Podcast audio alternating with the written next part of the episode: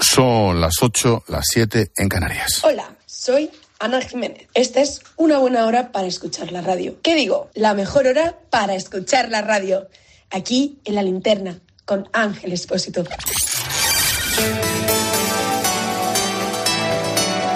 Con Expósito, la última hora en la linterna. Cope, estar informado. Anoche, al poco de terminar el especial de las elecciones gallegas, aquí, en Cope, alguien me dijo, oye, ¿se puede decir que es el principio del fin? Algo así como una cuenta atrás de Pedro Sánchez. Pues no, contesté sinceramente, no lo creo, porque no ha cambiado nada. En Galicia, el PP ha arrasado absolutamente con la mayoría absoluta, como, tal y como estaba. Y en el conjunto de España, Pedro Sánchez va a seguir cediendo y cediendo, humillándose y humillándonos con su amnistía, con tal de aguantar en Moncloa. O sea, más de lo mismo. Varias claves. Y esta, la primera, creo que es importante. Uno, los socios, desde Puigdemont a Super Yoli, que no está para presumir, pero también le da lo mismo, y no te digo los de Bildu, todos le van a apretar más todavía. Y le van a apretar donde hay que apretar para que duela. Porque saben que Sánchez es más débil, que el rey está desnudo, como aquella de Gabino Diego, ¿te acuerdas? Dos, una primera lección. Desde Madrid no, no vale. No, no. Desde Madrid no vale trasladar una campaña electoral autonómica y seguramente menos en Galicia. Pensamos que toda España se mide por, nuestros debates, por nuestra crispación, por nuestras broncas, por nuestras portadas. Y resulta que no. Resulta que la gente a lo mejor es más sensata, está menos crispada o es más normal. Tres, el famoso off the record de Feijó sobre la amnistía, aquella comida de hace una semana con los periodistas, no ha influido nada en el voto al Partido Popular. El tema de la amnistía sí, seguro que ha influido, pero en contra del PSOE. Fíjate tú. Cuatro. ¿Te acuerdas de las bolitas de plástico?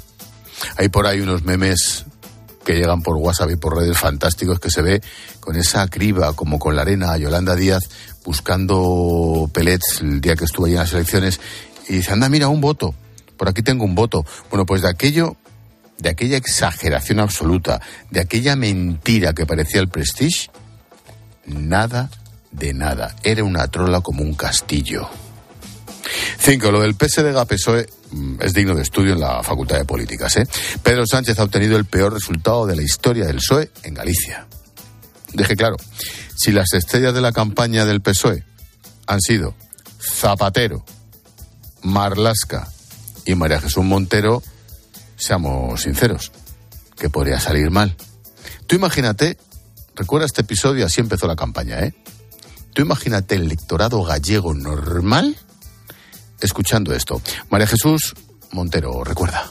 De este hombre que habéis mandado para allá, para Madrid. desde las gafas, bueno, los dos tienen gafas. Del que tiene menos pelo, este, del Tellado. De Miguel Tellado.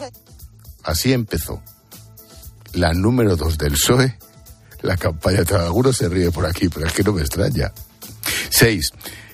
Yolanda Díaz debería hacérselo mirar, aunque no lo va a hacer. Ojo, gallega, orgullosísima, faltaría más. Cero escaños. Hay otro meme que aparece ella vestida así como divina de la muerte, posando ahí toda rubia. ¡Ay, es que soy ideal! Y pone Yolanda Díaz con todos los diputados que ha obtenido en el Parlamento gallego y está ya sola en un pasillo, claro. Siete. Feijó se la jugaba, o no. Pero para Pedro Sánchez personalmente no ha cambiado nada porque va a seguir a lo suyo. Ocho. Recuerda este momento. La figura emergente, Ana Pontón, la lideresa del bloque nacionalista galego, mira lo que pensaba cuando estalló la guerra de la bestia de Putin contra Ucrania. Escucha. Creo que la mejor manera de, ayudar al pueblo ucraniano es precisamente intentar desactivar cuanto antes la guerra y buscar un acuerdo con Rusia. Y estoy convencida de que hay formas para presionar desde el punto de vista económico. O sea, que nos rindamos, ¿no? Vamos a rendirnos ante el progresista y reformista Putin. Y lo dijo en televisión española hace dos años. Imagínate, estos son los socios, ¿eh? El BNG, Bildu, Puigdemont con los rusos. ¿A dónde vamos con esta banda por el mundo? Nueve. Seamos sinceros, el gobierno de España es imposible, como lo hubiera sido en Galicia. Y si no, piensa en la postura de los socios sobre Ucrania, sobre Marruecos, sobre la Unión Europea o sobre el sector primario. Y diez, mi postdata. Lo siento mucho, pero me sale la vena de mala leche. Un abrazo para Tezanos. Si nos está escuchando el presidente del CIS, un abrazo muy fuerte. Tezanos, según la última encuesta del CIS, el PP sacaría entre 34 y 38 escaños. Ha sacado 40. El BNG, mira, el BNG, el BNG aceptó. Entre 24 y 31 ha sacado 25. Ya se pasó en la horquilla, ¿eh? El PSOE le daba 9 o 14, así también acierto yo, 9, y Sumar le llegó a dar hasta dos escaños. Tezanos, un abrazo. Expósito. La linterna. Repasamos con Ecane Fernández las noticias de este lunes 19 de febrero. ¿Qué tal, Nek? Buenas tardes. ¿Qué tal, Ángel? Buenas tardes. El Supremo anula el traspaso a Navarra de las competencias de tráfico de la Guardia Civil. El Tribunal Supremo explica que el Real Decreto no es un mecanismo suficiente en este caso, porque esta competencia no está contemplada en la ley foral. Sería necesaria una reforma del Estatuto o una ley orgánica y no un decreto. El Tribunal admite así el recurso de JUCIL, la Asociación de Justicia de la Guardia Civil. Bolaños y Pons volverán a reunirse en la primera quincena de marzo para hablar de la renovación del CGPJ. La segunda reunión que se ha celebrado esta tarde en Bruselas ha terminado sin acuerdo. En el encuentro ha participado el comisario de Justicia Didier Reinders, que ha dado de plazo hasta finales de marzo. El ministro de Presidencia y el vicesecretario de Acción Institucional del PP han, han comentado la salida. El avance es que estamos sentados en una mesa hablando para renovar el Consejo General del Poder Judicial.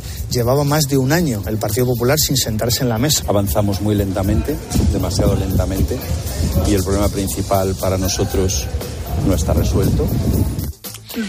Rusia informa de que no entregará el cuerpo de Navalny a su familia antes del 4 de marzo. Dicen que necesitan al menos otras dos semanas para practicar un examen químico. Ya. España ha convocado al embajador ruso y pide al Kremlin que aclare cuanto antes y de forma creíble el fallecimiento, bueno, fallecimiento del opositor, como si le hubiera dado un ataque al corazón. Rusia mantiene que se desplomó en el suelo tras dar un paseo por el paso de la, por el patio de la prisión. Asesinan en Villajoyosa, en Alicante, al piloto ruso que desertó para no combatir en la guerra de Ucrania. En fin, eso tiene que ver con lo anterior. Ha sido tiroteado en un parking subterráneo, según ha informado la inteligencia militar ucraniana. Por haber muerto varios días, este hombre de 28 años se entregó al ejército ucraniano, era soldado ruso, recuerda, en agosto con el helicóptero que pilotaba. Al final acabó pues refugiado en Alicante y mira, se lo han cargado. España sancionará a los colonos violentos de Cisjordania si la Unión Europea no da el paso. El bloqueo de Hungría impide tomar medidas exteriores y ha preparado una primera lista con personas que habrían protagonizado actos violentos contra palestinos. Países como Estados Unidos o Francia ya han impuesto sanciones. La Unión Europea aprueba la misión naval en el Mar Rojo para proteger a los buques mercantes. España no va a estar presente en esta operación y me parece, opinión personal, inconcebible. La operación tiene como objetivo evitar los ataques de los hutíes. Claro, no vayamos a molestar y se enfade Irán. Bueno, van a participar, ojo, fragatas de Francia, Alemania, Italia y Grecia. Estados Unidos y Reino Unido también, pero van aparte. Va a ser el ejército griego quien va a comandar la misión y acogerá el cuartel general de la misma. El joven de 14 años falleció en Getafe, murió por una sobredosis. La policía trata de averiguar si tomó droga de forma voluntaria o si se la escondieron en una bebida energética, como dice Acope su entorno. Ese día había quedado con varias personas a través de Instagram. Bruselas investigará a TikTok por su posible diseño adictivo para sus usuarios. La red social podría estar incumpliendo las normas de protección al menor, transparencia publicitaria y el acceso a datos personales. Millones de personas utilizan TikTok en todo el mundo, sobre todo niños y adolescentes. Y nos quedan los deportes. Pues hoy lunes termina otra jornada de liga con el Atleti Girona a las 9 de la noche. Mañana nueva ronda de partidos de octavos de final de la Champions. El Atlético de Madrid visita al Inter. El miércoles será el turno del Barça ante el Nápoles. Y el Real Madrid de baloncesto está celebrando su victoria en la Copa del Rey de Málaga. Hoy ha ofrecido el título a las instituciones. Repsol nos trae la previsión del tiempo con Silvia Martínez. Este martes, día estable con predominio de cielos despejados en general y sin precipitaciones en la mayor parte del país. Únicamente se espera nubosidad en el extremo norte peninsular, también en los litorales de Cataluña, Baleares, Estrecho y Melilla. Habrá niebla en el interior de Lugo y Calima en Canarias. Las temperaturas seguirán siendo altas para la época del año. A esta hora los termómetros marcan mínimas de 6 grados y temperaturas máximas de 17 grados. Viento fuerte en Ampurdán, el norte de Baleares y el Estrecho.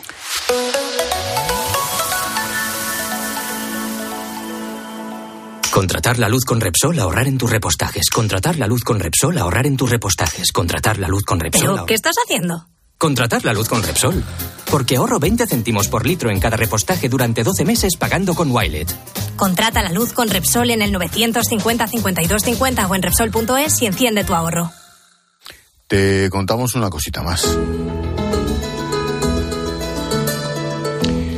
Las estafas al seguro se sitúan en máximos históricos, principalmente en el sector coches. Ahora mismo uno de cada diez partes son un fraude. La inteligencia artificial está ayudando a detectar estos casos en los que detrás cada vez hay más redes organizadas. Sandra Asenjo. Algunos fraudes los cometen particulares que pretenden reclamar la incapacidad permanente por un accidente leve, pero detrás sobre todo están las mafias, que tratan de sacar dinero a las aseguradoras y a conductores inocentes como Santos, de 80 años. Un hombre fingió chocarse contra él. Quería que hiciéramos el parte y le dije que no. Me hizo una foto a la matrícula, se lo dijo a su compañía y la mía me preguntó, se lo expliqué y ya no me molestaron más. Destacan los llamados rotonderos que esperan en una rotonda y paran en seco cuando pasa otro conductor para llevarse un golpe y poder reclamar así el dinero. Pero hay todo tipo de mafias. Santiago Velázquez es portavoz de línea directa. Esto ya es muy grave. ¿eh? Es una red en Almería. Cogían a mujeres, estaban pues, en situaciones de riesgo, estaban embarazadas, les daban fármacos, daban un golpe al coche y decían que esas mujeres habían perdido al bebé, reclamaban auténticas millonadas. Solo esta compañía ha detectado más de 100.000 intentos de estafa al seguro del coche en los dos últimos últimos años. Ponemos el foco en el mapa mundi. Escuchas la linterna. Con Expósito. Cope, estar informado. Todos los lunes llamamos a Enrique Serveto a Bruselas y, y abrimos el Atlas. ¿Cómo está el mundo? Enrique Serveto, buenas tardes. ¿Qué tal? Buenas tardes. No nos vamos a ir muy lejos hoy, pero No. en fin, el mundo ya sabes cómo está. Empezamos por el flanco este.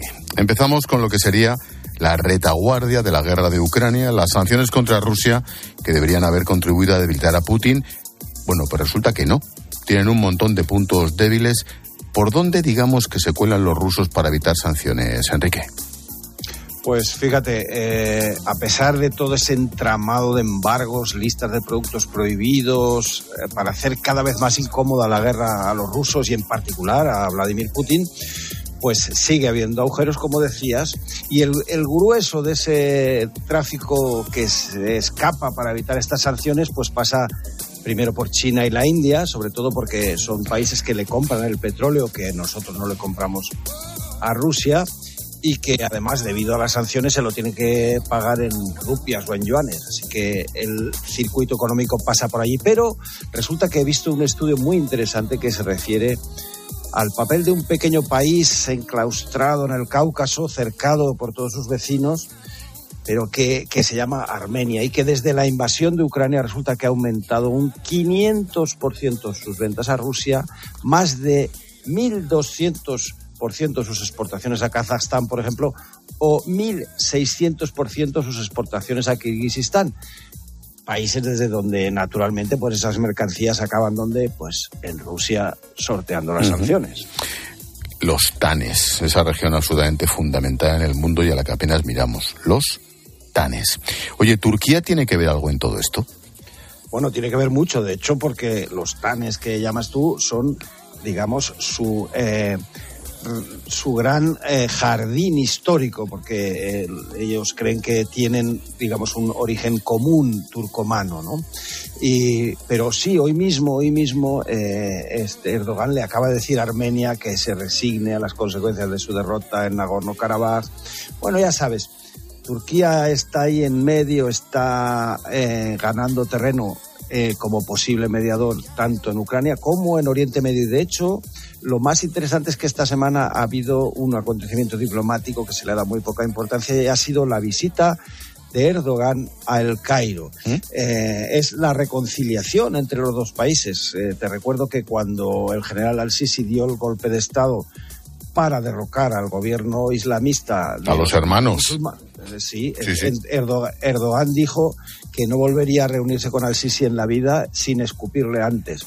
También para que ilustres muy bien de qué lado está Erdogan, este señor, respecto a los islamistas. Bueno, pero ahora parece que les interesan más llevarse bien. Bueno, Egipto es un país esencial en el tema de Gaza, pero sobre todo en lo que se van a poner de acuerdo, probablemente, es en Libia. Libia también es un país del que hemos hablado mucho, hemos hablado de esa extensión de las aguas territoriales turcas pactadas con Libia en contra de Egipto, de Egipto los eh, yacimientos de gas que hay ahí, pues ahora parece que después de esta reconciliación entre Turquía y Egipto es posible que se encuentre una solución en Libia, que obviamente consagraría la influencia de Erdogan en Libia, en este país que ya nos estamos acercando a nosotros, eh, y eh, sobre todo para expulsar a la influencia de Francia, que esperaba hacerse ahí una- un pequeño jardín también. Apasionante. Hemos empezado en Rusia. Cruzas el Mar Rojo, mm, el perdón, el Mar Negro, acabas en Turquía. De allí saltas el Mediterráneo a Egipto, Libia y nos vamos al estrecho de Gibraltar. Otra vez el Magreb fundamental, Enrique. Efectivamente, ahí tenemos, ya sabes, eh, lo que nos está pasando con Argelia, que si sí, que si no, que si se reconcilian con nosotros, que no se reconcilian. Tenemos a Marruecos, que supuestamente son nuestros amigos, pues bien. Acabo de descubrir que los marroquíes están intentando convencer a los alemanes y los alemanes han mostrado su interés para desarrollar el- la industria del hidrógeno verde en Marruecos. Es decir, que ahora mismo eh, puede que acabemos nosotros comprándole hidrógeno a Marruecos porque parece ser que les caen más simpáticos los alemanes para estas cosas que nosotros. Otro día tenemos que ver el mapa de nuevas instalaciones de centrales nucleares en el Mediterráneo y en nuestra en nuestro flanco este. En Turquía, en Marruecos, en el Magreb, muy interesante. Te pongo deberes, ¿te parece? Me parece. Venga, Me pongo a ello. un abrazo, Enrique. Adiós, no.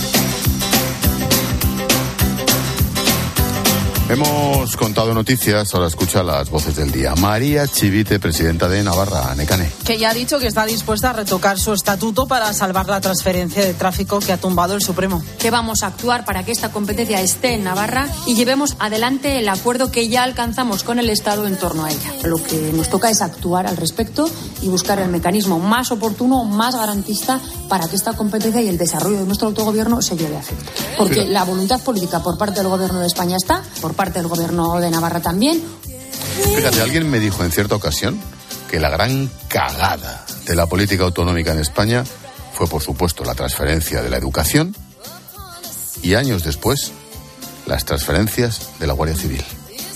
A lo mejor no andaba muy desencaminado. Fernando Grande Marlasca. Es increíble, pero sigue siendo ministro del Interior. Vaya que. Mm. Sobre Le- esto no se ha pronunciado, sobre el tráfico, ¿eh? sí sobre otras Pues cosas. ya te puedes imaginar. Eh, hoy ha estado en Calatayud y se ha pronunciado sobre la disolución de Loconsur, la unidad de élite de la Guardia Civil contra el narcotráfico. tenía un carácter absolutamente temporal, que una vez que esas unidades fueron distribuidas dentro de las eh, distintas policías judiciales, las incautaciones de droga, operaciones contra el blanqueo se implementaron. Pues a mí me dicen que eso es mentira. De nuevo, los motores de los tractores han sonado en varias ciudades españolas.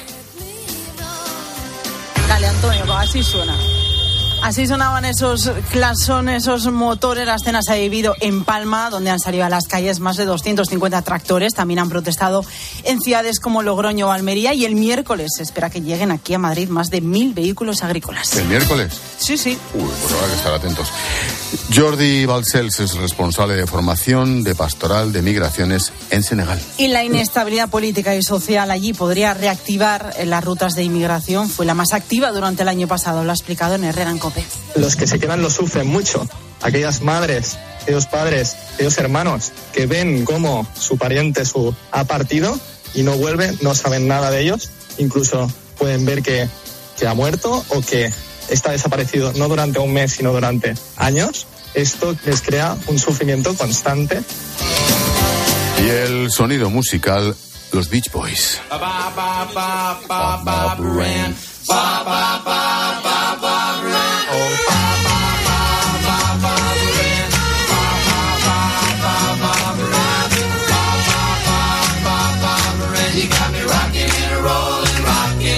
Pesar de que esta música es muy alegre, en la noticia no lo es tanto, todo lo contrario, porque su líder, Brian Wilson, con 77 años, ha anunciado que sufre demencia. El músico, que desde los años 60 sufre problemas de salud mental, no es capaz ahora mismo de valerse por sí mismo. De hecho, en sus últimas actuaciones le desenchufaban el piano porque apenas tenía momentos de lucidez.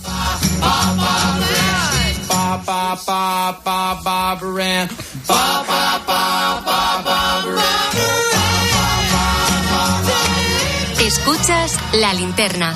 Con Expósito. Cope, estar informado.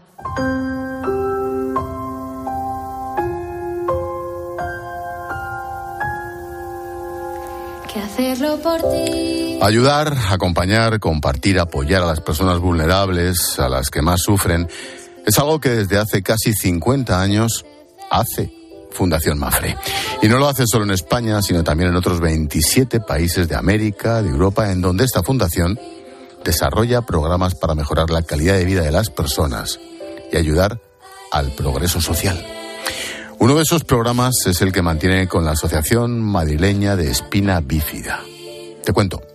La espina bífida es una malformación congénita del sistema nervioso que afecta a la médula espinal, las estructuras que la recubren y la columna vertebral. Sus causas se desconocen, por eso es tan importante la prevención durante el embarazo.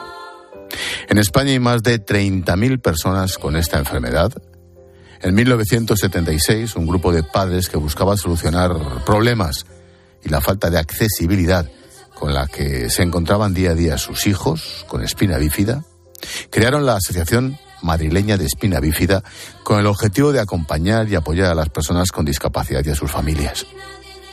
Lo que busca esta asociación es mejorar esa calidad de vida. Para ello, ofrece servicios especializados y tratamientos de rehabilitación y cuenta con proyectos educativos y sociales. Gema Vivo es la presidenta de la Asociación Marileña de Espina Bífida. Además, contamos con diferentes proyectos sociales como Acércate a la espina bífida, de sensibilización a través de la educación, promoción de la igualdad entre hombres y mujeres, que cuenta con diferentes acciones con perspectiva de género y el de planificación centrada en la persona y su familia, cuyo fin último es que éstas decidan sobre todos los aspectos de su vida, como ciudadanas y ciudadanos de pleno derecho. En ese día a día, la Asociación Madrileña de Espina Bífida cuenta con la ayuda de Fundación Mafre en la mejora de recursos y el mantenimiento. Como por ejemplo con su ayuda para conseguir un microbús para el transporte de las personas, y a través de su programa Se Solidario, que consiste en un sistema de microdonaciones a través de su página web, donde cualquier persona puede colaborar con el proyecto social que desee. Fundación Mafre además se hace cargo de los gastos de gestión de cada donación para que el importe donado llegue íntegro a cada asociación. Uno de los proyectos que más alegrías da a la asociación es el baloncesto, la escuela de baloncesto en silla de ruedas. Fundamental porque ofrece a los jóvenes adultos de la entidad posibilidad de disfrutar de un deporte en grupo y desarrollar sus capacidades psicomotrices.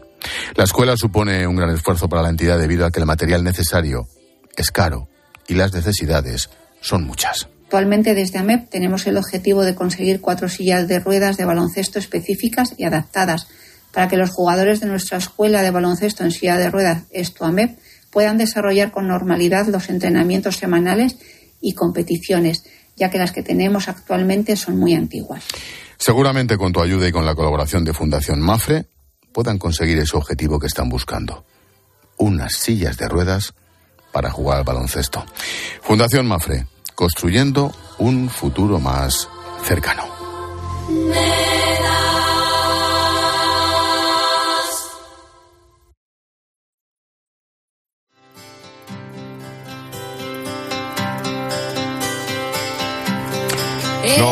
Nos damos un paseíto por las redes sociales. Seguís hablando, claro, de las elecciones en Galicia.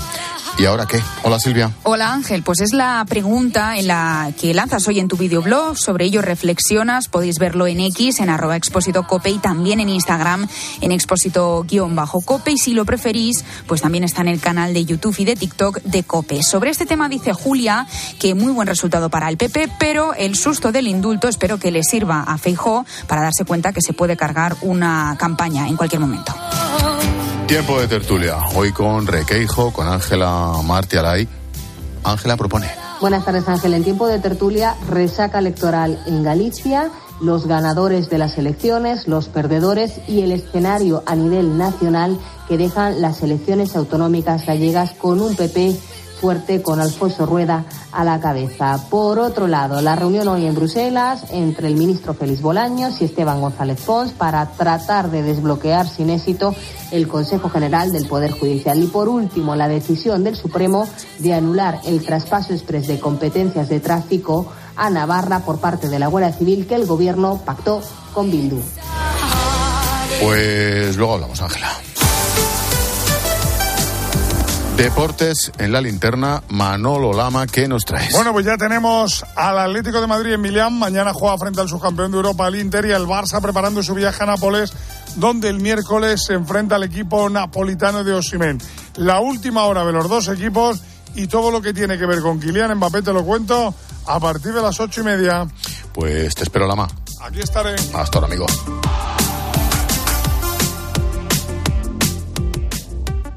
Estás escuchando la linterna de Cope. Y recuerda que si entras en cope.es, también puedes llevar en tu móvil las mejores historias y el mejor análisis con Ángel Expósito. Claves del escrutinio en las elecciones gallegas. La primera, el PP gana con holgura. Aquí van llegando ya los populares, alcaldes y concejales para la celebración. Te lo estamos contando. No estuvo en peligro la mayoría absoluta. Cabe preguntarse, al calor de estos resultados, si muchas veces nos enredamos en debates artificiales ajenos a la realidad. No te pierdas las claves de Carlos Herrera, Ángel Expósito, Pilar García Muñiz, Pilar Cisneros, Fernando de Aro y Alberto Herrera en Cope. también en cope.es y en redes sociales. Hay dos tipos de motoristas. Los moteros, que llegan en cinco minutos, y los mutueros, que hacen lo mismo, pero por menos dinero. Vente a la mutua con tu seguro de moto y te bajamos su precio, sea cual sea. Llama al 91 555 5555. Hay dos tipos de motoristas. Los que son mutueros y los que lo van a ser. Condiciones en mutua.es. Escuchas la linterna. Y recuerda, la mejor experiencia y el mejor sonido solo los encuentras en cope.es y en la aplicación móvil. Descárgatela. En Flexicar hay muchos cars. En Flexicar hay muchos cars, hay muchos cars. En Flexicar hay muchos cars, hay muchos cars. En Flexicar hay muchos cars. En Flexicar. Flexicar, muy flexi, muchos cars. En Flexicar. You are the one for me, for me, for me, formidable. Hoy con Endesa tienes una oferta formidable.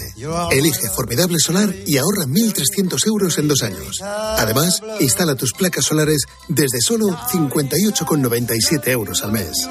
Porque todo Endesa es formidable. Consulta condiciones y contrata ya en el 990 90 16, en los puntos de venta Endesa o en endesa.com y empieza a ahorrar. Lo sentimos, pero no quedan plazas en habitación sencilla. ¿Le importaría alojarse en una suite? A que a todos nos gusta recibir más de lo que esperamos. Pues en Berti, además de tu seguro de hogar desde solo 78 euros, disfruta de descuentos en los servicios de reparación y reformas. Así, sin más. Calcula tu precio en Berti.es. Ahorra tiempo, ahorra dinero. En la noche, la radio deportiva tiene un referente. Bueno, luego existe la posibilidad de que haya quien en esta tertulia piense que a lo mejor Xavi no llega ni a junio. Eso dependerá de los resultados. Yo Claro, eh, pero es que en la dinámica del Barça, Paco... Y de, y de la porta. A mí me parece que. Escucha a Juanma Castaño en el partidazo de Cope, De lunes a viernes, desde las once y media de la noche. el número uno del deporte.